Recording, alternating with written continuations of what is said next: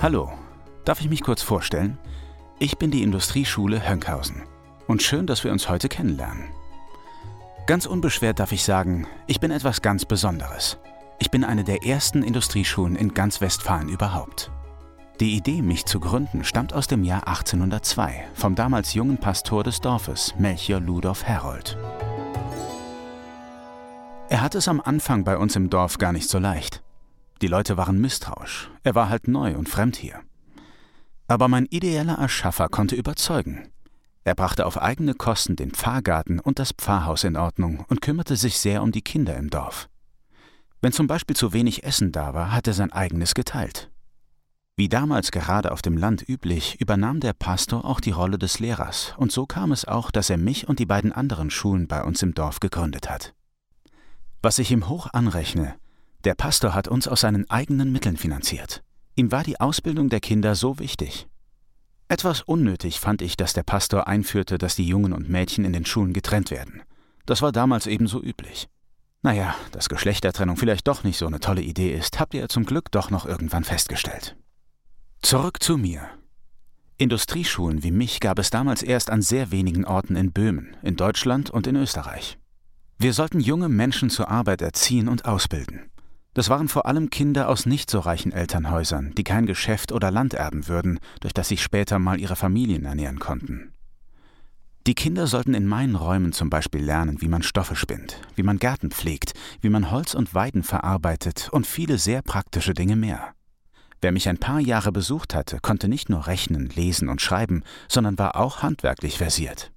Das war wichtig, denn die Industrialisierung im Land ist ja immer weiter vorangeschritten und immer mehr Fabriken suchten Arbeitskräfte.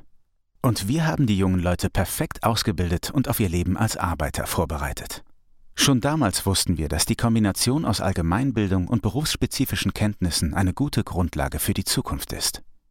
Aber hinzu kam bei uns, wir Schulen haben mit den produzierten Waren Geld verdient. Das war für mich und meine Entstehung besonders wichtig.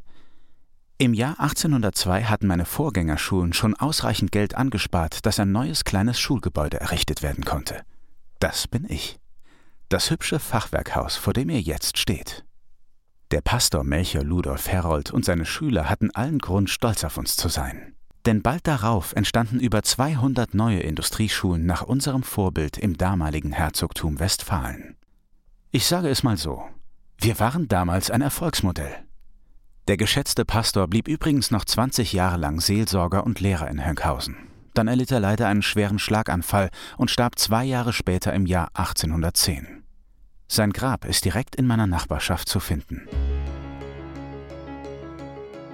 Ich freue mich, dass ich heute eine der besterhaltenen Industriedorfschulen in Westfalen bin. Vor einigen Jahren bin ich gründlich renoviert worden. Darum, dass es mir gut geht, kümmert sich der Verein Heroldsches Erbe. Eine für mich nicht sonderlich angenehme Sache will ich nicht unerwähnt lassen.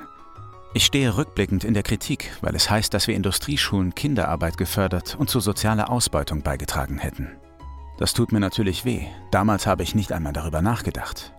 Damals war es so, dass das Leben von Arbeit bestimmt wurde, eben auch schon bei sehr jungen Menschen.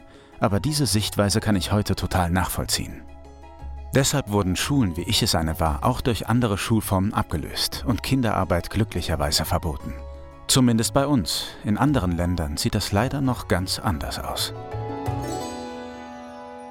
Das sprechende Denkmal wird Ihnen präsentiert von der Deutschen Stiftung Denkmalschutz in Zusammenarbeit mit Westlotto. Die Deutsche Stiftung Denkmalschutz schützt und erhält Baudenkmale und macht Geschichte und Kultur in Deutschland erlebbar. In Nordrhein-Westfalen wird sie dabei von Westlotto mit der Glücksspirale unterstützt.